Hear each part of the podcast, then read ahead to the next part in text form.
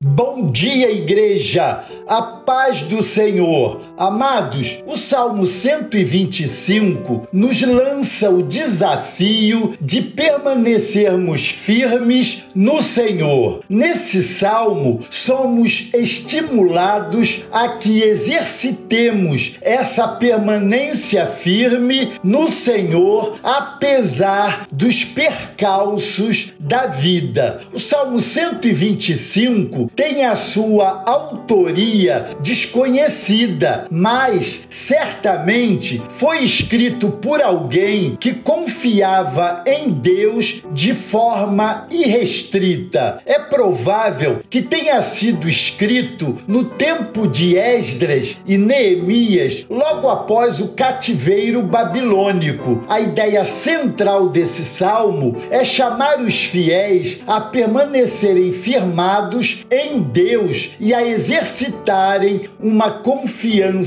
inabalável. Descobrimos nele que fé eficaz é aquela que nos leva a confiar incondicionalmente. A palavra-chave aqui é permanecer. Ouvimos falar repetidamente a respeito da fé e sua eficácia em nossas vidas, porque sem fé é impossível agradar a Deus. Descobrimos na palavra de Deus que se a nossa fé for do tamanho de um grão de mostarda, minúsculo que é, seremos capazes de mover os montes que servem de obstáculos às nossas vitórias. Que fé é essa? Somos chamados a confiar no Senhor e essa confiança é capaz de dissipar os medos que nos paralisam. Descobrimos que confiança é fé em ação, trazendo a nós a esperança viva que é o próprio Jesus, o Cristo de Deus. E não podemos perder de vista os ardis do nosso adversário, pois um de seus principais objetivos é minar a nossa confiança em Deus e em suas muito grandes e preciosas promessas. Para tal, ele levanta fortalezas de dúvidas, preocupações e inquietações em nossos corações. Essas fortalezas geram enfermidades em nossas almas. O desafio aqui é permanecer em Deus. Se quisermos permanecer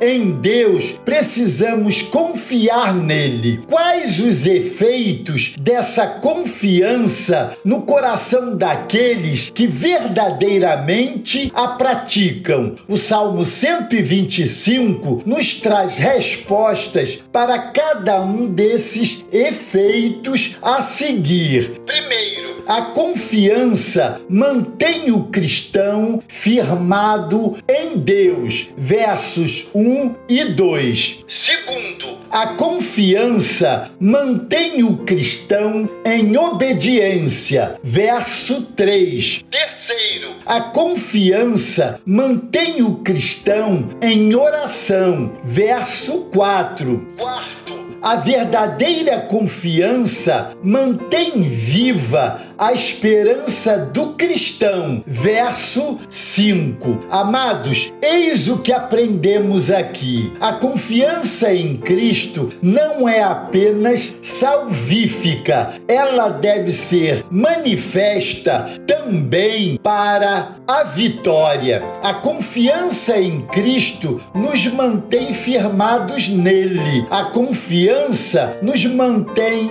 em obediência. A confiança confiança nos mantém em oração. A confiança mantém viva a nossa esperança. E finalmente, fomos chamados a confiar em Deus de forma incondicional e para isto precisamos conhecê-lo e nos relacionar com ele através da pessoa maravilhosa de Jesus Cristo. A confiança é a chave, amados, da nossa permanência em Deus. Deus os abençoe.